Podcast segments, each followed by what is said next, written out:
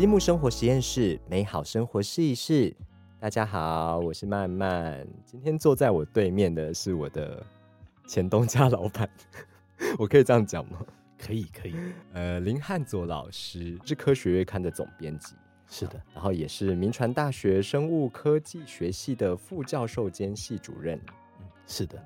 听说老师以前是念动物系的，对我大学跟研究所都是念动物的。动物系是不是后来有改名？对，动物系后来因为教育部觉得他应该要跟植物系结婚，所以就变成生物系。哦，是 是，原来是，所以所以以前没有特定一个，你们就是台大里面没有一个特定的叫。其实台大的动物系是从日据时代就开始的，嗯，他们那时候就把动物跟植物分开。哦，所以动物系事实上在台湾就只有台湾大学有动物系。嗯，哎。哎，以前中心没有科动物，他们应该叫动科系。动科系所谓动科系就是畜牧系的进阶版啊，好像有听说过。对，因为听起来畜牧系呢不受都市人的青睐，觉得 臭臭的，就是跟生活好远。对对对，哦，会不会是因为少子化的关系，所以也两个科系也是不得不把它并在一起？哦，他们并很久，并很久，从民国九十年左右就并了。哦，九十年，结婚也结了二十年了，那时候还是小孩子，九十还是一百，我有点忘记。嗯，是。今天请到老师来，有一个特别的原因，是因为我们今天要，我们积木最近发了一本书，叫《绿藻噩梦》，然后它是一本报道漫画，超特别的。我之前有看那个报道者有出一本关于游学黑工的报道漫画，然后我就想说，嗯，台湾难道就没没有其他的这样子的类型的书？因为我自己看完那个。留学黑工之后，我觉得哎，透过漫画去了解一些社会上的发生的一些议题，其实还蛮还蛮有趣，而且蛮深刻的。因为有的时候看新闻，哦，那个某某游学生他花大钱，然后好不容易来台湾，就被那个工厂的老板啊凌虐，或者是甚至是拿了很少的薪水在帮他做事等等，可能就是哦新闻看过去就算了，但是等真的看到那个情节之后，就心里又会有一个震撼。是，我想漫画。有它的特殊的魔力嗯，对啊，对啊，像我们这本《绿藻噩梦》，它就是在讲法国布列塔尼，它就是从一九八零年起，已经发生至少有三名人类，我想数实际数据应该是更多啦，对，三名人类跟四十名，哎，四十个动物，对，四个动物，四个以上的动物，就是因为那个他们在布列塔尼的一个海滨，呃，有发现就很多大量绿藻的增生，对，然后因为那个绿藻就是产生了硫化氢。对，这个硫化氢是一个毒气，就是对这些生物来说，还是其实它，我我就是可以大胆的叫它是毒气。哎，是，它是有剧毒的东西。我还特别去查了一下哈，因为漫画说它跟氰化物一样毒。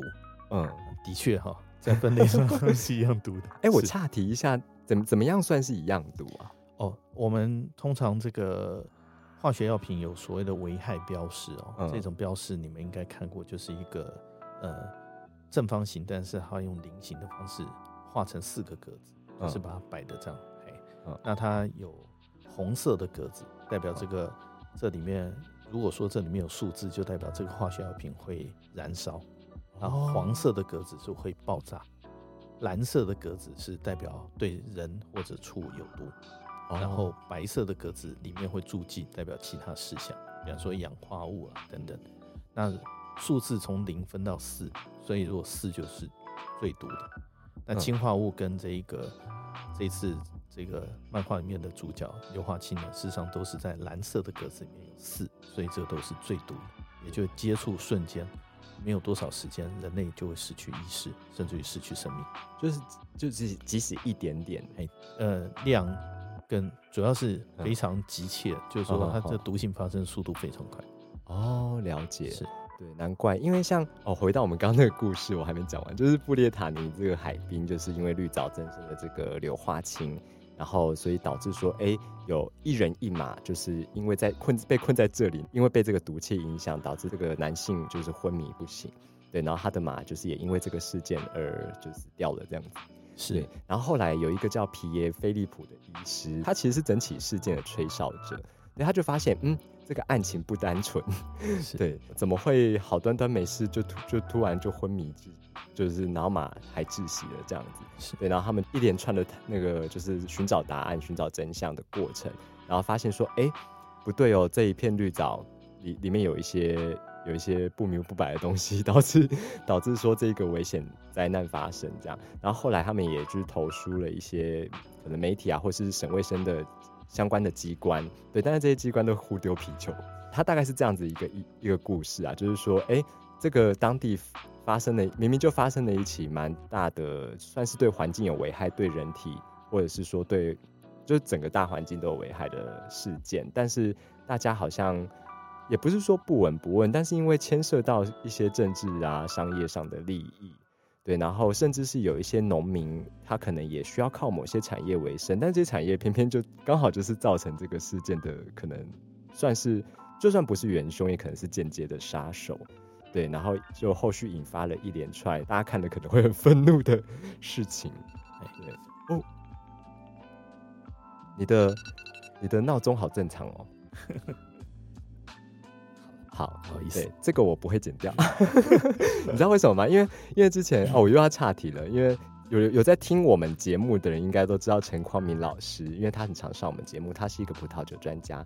然后他的手机铃声是一个鸡咕咕叫，是他就是在山上录到那个鸡的声音，然后他很喜欢，就把它当成他自己手机铃声。是对，额外报个卦，我们的总编他的手机铃声是狗叫，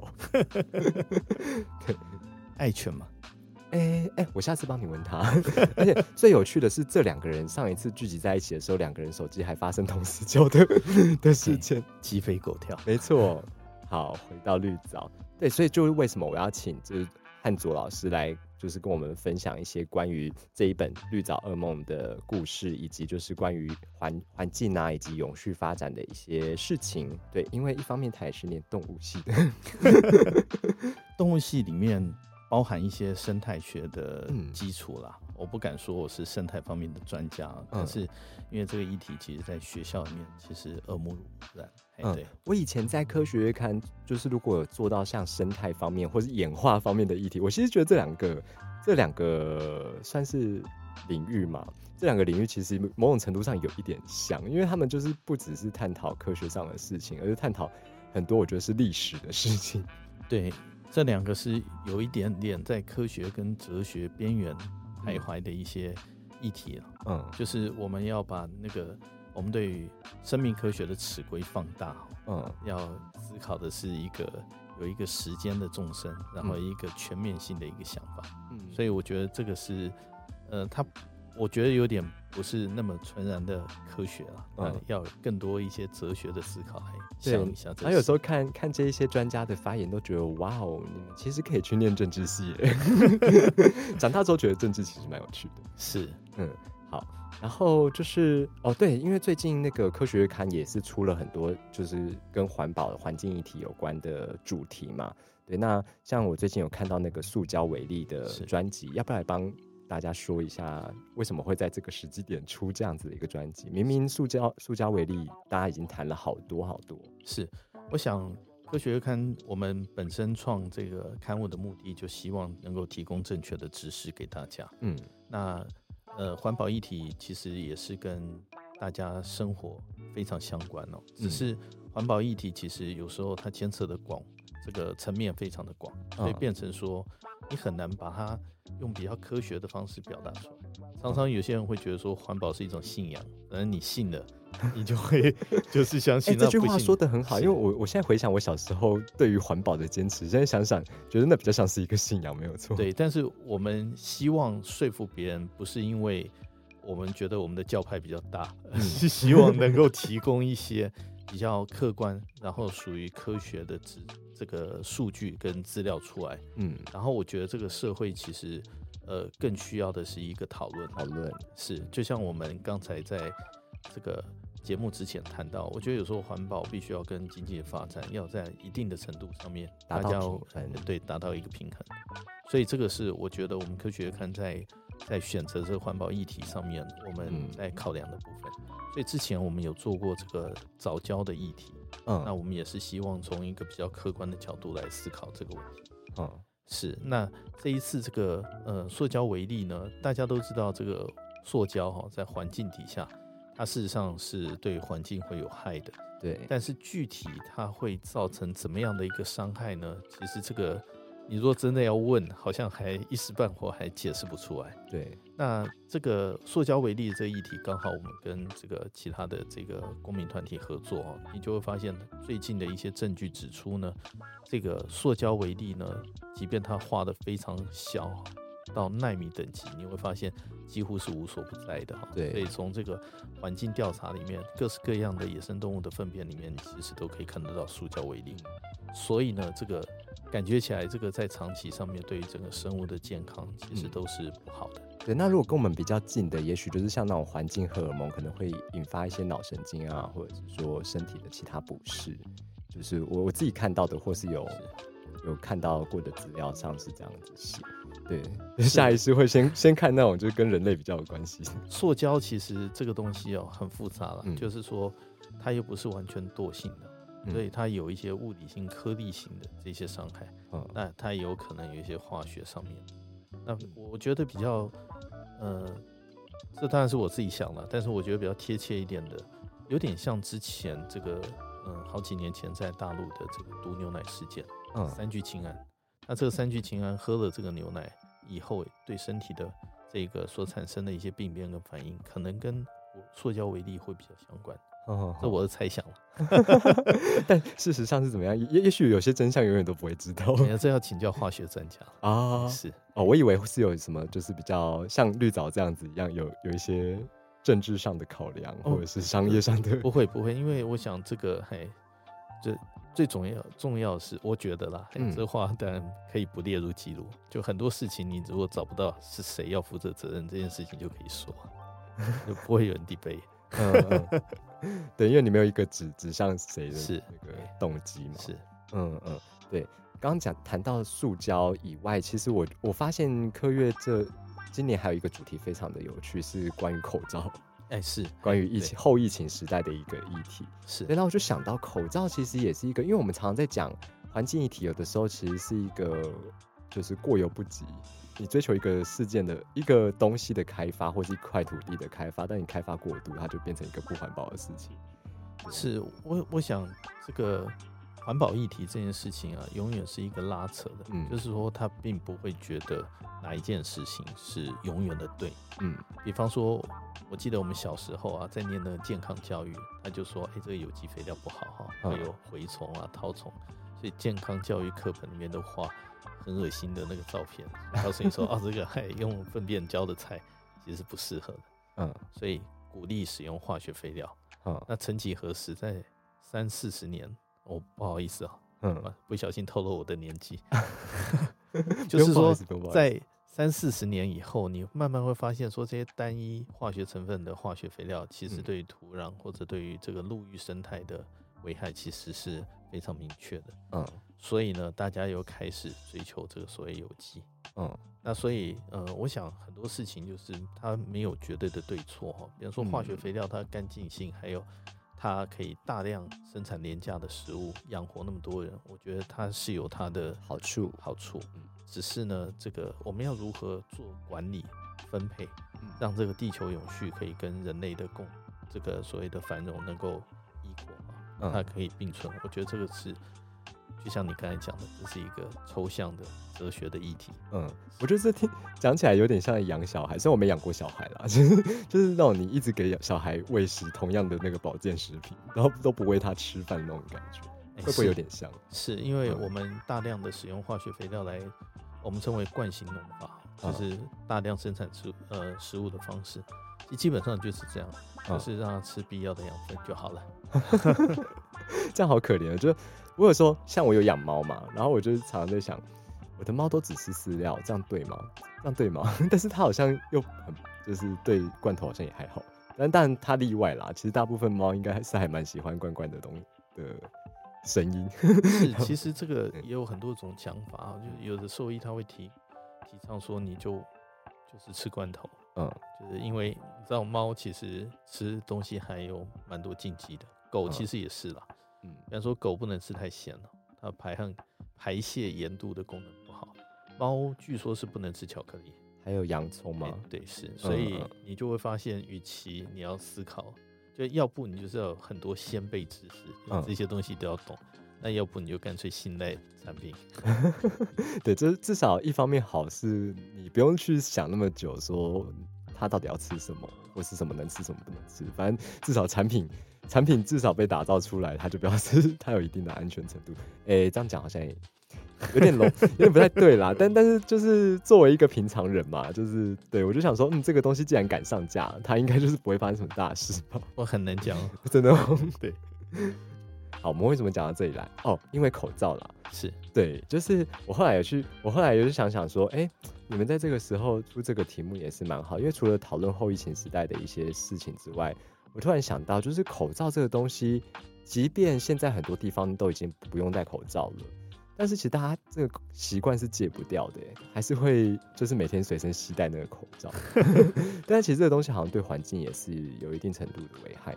当然，东西只要做多了哈。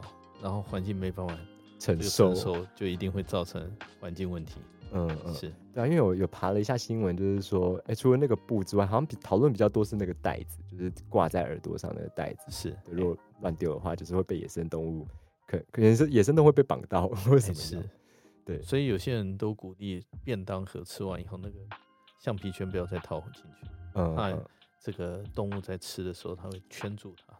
嗯，是。天哪，美美嘎真的好多。不过我觉得是这样啊，环保议题啊，谈的它最终核心精神是一种人跟地球共存，是。所以人如果说要跟一个另外一个伴侣要长期的相处的话，那就必须要花时间去了解他。这是我对于环保议题的理解。嗯嗯。所以我觉得大家关注环保议题，然后。慢慢的学的更细腻的对待这个地球，我觉得是一个比较好正向的发展。我我如何跟这一个这这个世界细水长流的活下 活下去？是 好，那我们我们其实回到我我们从环保议题再回到我们刚刚谈到的《绿藻噩梦》这一本书，对，就是《绿藻噩梦》，它其实里面的绿藻刚刚也跟大家提过，因为。里面的毒气硫化氢，它导致了一些事件的发展。那其实这个硫化氢后来，其实在在这本漫画里面，就是说它其实主要是噪音于那个农业或是畜牧业所排放的这个废弃物。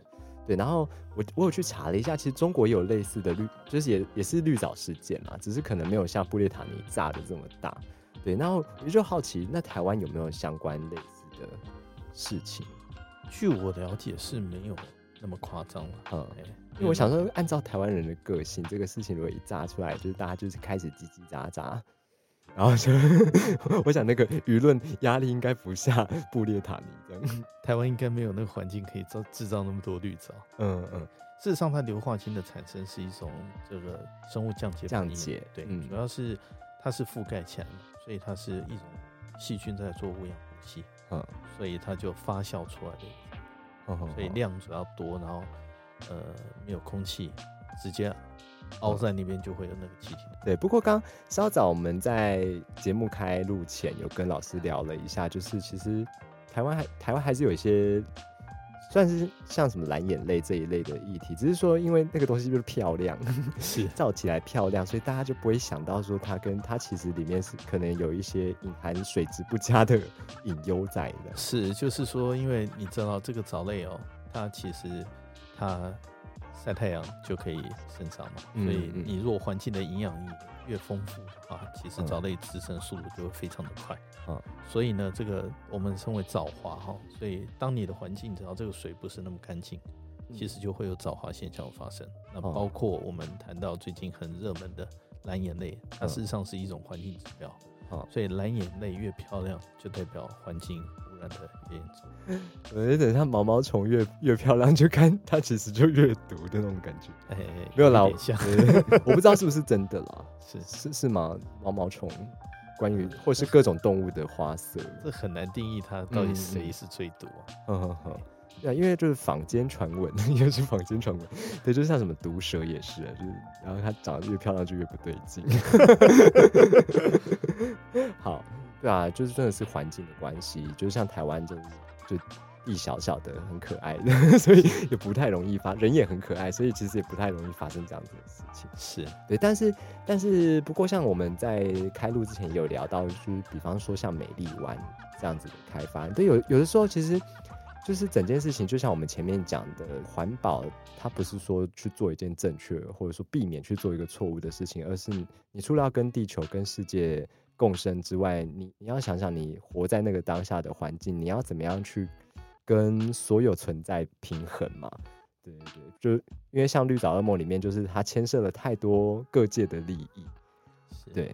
但是美丽湾的部分，老师的观点是，这是一。跳坑题吗？没有啦，没有啦。我我是我是想要请老师分享说，就是关于我刚刚讲的这一段。呃，我我想是这样啦，就是说，我们刚才其实都同意了，台湾其实很小，对，台湾也需要养活住在这里的人，而且要让他们过得稍微这个生活水平比较高。所以呢，其实我觉得很多事情在这个思考这个环境。这个跟这个经济发展上面，嗯，我觉得其实要一块这个共荣的一条选项，嗯，那当然这个很复杂啦，因为我们现在当然这样讲很容易，但是这就涉及到有很多，比方说，呃，你的这个营运成本提高啦，或者你的管理上面的风险大，比方说像那时候我们在谈早教问题的时候，经济部本来认为它的这个节气站。是一定要设在那个地方，嗯，他觉得不行，呃，后来经济部也妥协了嘛，他就是盖得远一点，然后呢，盖得远一点呢，当然就成本就比较高了，对。那可是其实我觉得真正思考是，你觉得盖得远一点跟这个成本，这样是不是可以符更符合这个？所以我们这个这个国家对于这件事情上面的一个普遍的共识，对普遍的共识。所以有时候经济并不是说最精最精简的，或者我们讲 CP 值最好，就是一个最好的解。嗯，那我觉得台湾其实如果说能够在在之后在思考这些问题的时候，都融入这些东西，尝试着跟我们说服。嗯，我觉得这整件事情会让台湾的永续会做得更好。哼哼哼，是对啊，因为像有时候想到那种什么华东地区的一些开发的议题，然后就会就会想想，如果我是华东居民，会不会其实我比较想要那个地方有一些被开发或发展的可能性？这样子，对啊，因为像也不是说要讲环团坏话啦，对，只是只是有时候有的时候有有一方有一方他好像执了一个很正义的权杖，就是在在讲说，哎。就是这个事情，好像你应该要这样子做才对，你不应该要去开发那个地方或怎么样怎么样怎么样的时候，然后有时候想想又觉得，嗯，可是我们也不是活在那个地方的，那个地方的人他他怎么想的，其实也是蛮重要的。是，只不过是因为如果说我们把整件事情的公益性把它谈作是一个我们讲时间轴比较长的，嗯，比方说是百年以后是不是还是公益？啊，那这时候可能思考的观点又更多了。因为当下的人一定会觉得说啊，我可以享受我就享受了，对不对？至于百年以后怎么样，这不关我的事啊。子孙们加油！是，对。那所以很多议题其实都是这样了，比如说像永和与废核，其实你只要碰到环保议题，你就会发现，哎，好像就慢慢变成是一种信仰了。但事实上，很多时候，比方说，我觉得永和派的人其实最没有办法解释，就是他都觉得那个核废料是可以处理，嗯。后世的子孙一定可以处理好，这时候大家就问：好，其实是这个就是一个 debate 嘛，就是说你要相信你的孙子可以解决这个问题，还是我们要挺起责任，嗯，负担的这件事情？我觉得这当然是一块谈法。那当然，这个废呃这个废和派的人，他可能就会寻找替代资源的时候，嗯，你其实也会发现有很多的问题啊，嗯，说使用这个呃使用这个碳的燃料。那当然，它对于这个，呃，我们讲能源的安全会比较好一点嘛，因为天然气没有办法天天来，万一碰到问题就有问题。所以，但是你燃煤其实就有很大的污染，所以很多人就会觉得说这是用肺来发电。所以这个其实你会发现，其实有时候这个环保是一个很难下决定的一种选择。嗯，哎。对，这这个真的是一时半会，要要说该怎么做呢？就是脑袋就会一片混乱的。不过我觉得很多事情还是要回归科学了，嗯，就是由科学来说服别人。对，它是至少截至目前为止比较本质的东西。是，嗯，对，就是可以帮助我们去判判断我们去想的方向嘛。嗯，对，因为我想科学的数据应该基本上还是属于比较中性的资料。是 是的，哎，这也就是科学看的目的了。嗯嗯，是对。除了除了有部分的评论或讨论之外，其实还是要提供大家一个中性的资料去。就大家大家自己心里想嘛，就是这个事情到底怎么样做才是合理的？是好，那我们节目最后的几分钟，想要来跟老师聊聊，就是因为我们前面有聊到这么多环保的关于环保的价值，跟大家去怎么去想想这个事情。然后近几年其实也看到很多企业，甚至是有一些民间或者是官方的认证，开开始不断的再去推动这个世界往更环保、更永续的方向前进。对，那，老师刚好像提到一个指标，对，就是呃，因为这个世界开始，大家开始同意一件事情，就是这世界会，假设我们不做呢更多努力的话，这世界应该会越变越糟。所以呢，这个联合国在这个二零一五还是二零一六左右，他就定了一个我们叫这个所谓的呃永续发展指标。叫 SDG 哦，那这个慢慢的已经变成是一个显学，就是说一家社一家企业，他如果要思考这个所谓的社会责任的时候，嗯，他原本的思考是只有在社会层面，而现在他必须要思考的是在地球永续层面上面，他也必须要更积极的运作。哦，所以呃，像现在的企业都开始。要学习如何去出版所谓的 ESG 的这个所谓的这个报告书，嗯，所以包括科学月刊，其实我们今年都出版了我们的这个 ESG 的报告书，那也就是它是一种对于社会的一种承诺，嗯，希望我们会认真思考，在我们运作的同时，就这个公司在运作同时，能够更促进地球永续，还有更善尽我们对社会的责任，嗯，用尽一切办法去。做就是使用对环境友善的方式来成就这个产业。是的，是的，嗯，对，因为刚听老师讲，就是说，就是这个事情可以可能可以做到什么地步？比方说出版业，就是你除你除了那个你的纸啊，肯定用环保材质啊，然后用什么环保的油墨等等，你可能还要去检视你的其他供应商是不是有跟着你这样做。是我们连包括这个这个。这个杂志的寄送要用什么袋子，然后要怎么样包装才能更环保？这个其实都是讨论之列。嗯，对啊，对啊，就是所以说这个事情真的是一个趋势。那这样子的著作其实也也只会越来越多，我相信。对对。好，那最后想要好，真的是最后了。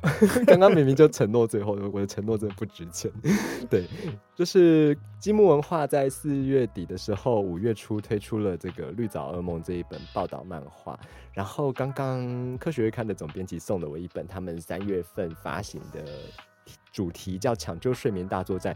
重点不是抢救睡眠，重点是他们这本里面有真的有漫画。我原本想要问他们，就是未来有没有兴趣可以发展科学的漫画？因为其实像我们这几波，除了去年发的动物，呃，那个别闹了，动物大人是对，然后以及这一本绿藻噩梦，都是以漫画的主题去呈现科学上的议题。那呃，跟大家讲一下好了，别闹了，动物大人，它就是用漫画的形式去告诉你说，哎，牛羊鸡猪这种农场常见动物。他的认知啊，社会性啊，然后还有他们的友谊等等，就是一些人类会思考，但是我们以前从来没有想过要去为动物想这件事情。对，然后他就是用用了很多科学的数据去，呃，去应该说他用漫画的形式去包装这些科学的数据。是对对，其实我非常推荐那本书啊，是以动物学者的观点来看，我觉得那本书可以把实验把它讲得非常的亲民。哎，对，是。当然还是有点烧脑了，呃，对对对，是。对嘛？因为因为毕竟对很多本质的事情砸在一起，确实它就是 它就是要烧脑，你你不得不得不这么做嘛，你才有办法去把这个路理清，这样是。不过我觉得那是科学训练的一部分，嗯嗯，是。对，观看也是嘛，对，就是我觉得。就像科学月刊还是会坚持用纸本的方式来传播这个所谓科学讯息，嗯，那是因为科学讯息其实并不是一种被动的接受，嗯，必须去思考这句话它到底谈的是什么样的意义啊，所以它有一点点像是一个你读一会儿，然后停一会儿，想一会儿的这种概念啊，你不用急着一次要把所有东西都吸收完，是。对，因为现在好多网络资讯都是啊，不用说好多网络资讯，就是在这个时代，我觉得很多时候那个。那个可能新闻啊或这个议题一闪过去，你没有 catch 到，你就会我觉得很焦虑、很慌张，就是天哪，我跟这个世界是不是脱轨了、脱节了？是，当然这是现代社会的形态啊，所以这也就是为什么科学月刊不受青睐的原因。不要这样子，你们还是有网络版的啊。是是，对啊，而且我看你们最近的形象也做的蛮厉害的。那个前一阵子有看到那个哈，对，然后就看到哎，我怎怎么搞的？全世界都在贴我那个哈的那个照片。是，哎，现在有一群很可爱、很活泼的这个小编，他可以把。这个科学议题弄得比较有趣一点。对，终于开始实践我我几年前就很想做的名音。我那个时候超想要做名音图的，但是又又想又又很害怕你们会觉得这个事情是不是在开科学玩笑或什么的。是，对对啊。哦，我们回到那个刚那个第呃六百三十九期，就是那个抢救抢救睡眠大作战。这这里面的漫画，它到它是在写些什么？因为我其实刚拿到，我还没有。认真读它，他在谈光那个风电的问题啊，风电是，这是一位马教授投稿的一个作品啊，嗯，嘿，他还有后续，只不过因为我们科学刊的篇幅有限了，也只能起个头，对，总不能每一期都出漫画吧，那就变成科学少年了。科学少年有是整本漫画吗？呃，不敢讲，不好说，没有了，没有，就就是可能也成分多了一点这样子，对，是。好啦，今天真的非常谢谢我的前老板 林汉祖老师来到现场，跟大家分享关于这个环保，呃，跟环境，就是我们人怎么去思考这些对我们很像信仰的东西，还是可以再好好的想想，就是我们做这个事情到底是为了什么，然后以及踩到了谁的利益或者怎么样。其实，其实，因为现在很多人在网络上发言都是一见就出去了，对，那个评评判非常的轻易，对，当然。我觉我觉得这是一个思考跟渐进的过程啊。对，我们可能刚开始年轻的时候都认为世界是单纯的，嗯，尤其学科学的人，他会觉得就是要把世界搞得纯化它。对，是。但是慢慢你会发现，这个世界其实是有一点复杂，而且就是因为有这么一点复杂度，才会让社会这个世界变得有趣。哦，对啊，对啊，是，不然每一个。就就有点像黑白电影一样，就是要叫叫现代人都只能看黑白电影，就是对大家应该会被无聊死。对，所以我想，如果我们坚信这件事情是对的，我们就去执行它。我觉得这个呃，我们呃，就扎扎实实去执行它，我觉得这件事情是一件好事。对，也也不见得你一定要做到一个。最后是真的是完全正确的画面嘛？或许如果发生错误，那就是我们就认了，我们就去 想想办法解决它。是，我想我们要持续跟这个地球沟通，开始通灵了，有没有？是。好，再一次谢谢科学月刊的总编辑林汉佐老师，那我们就一起跟听众们说拜拜吧。OK，好，拜拜。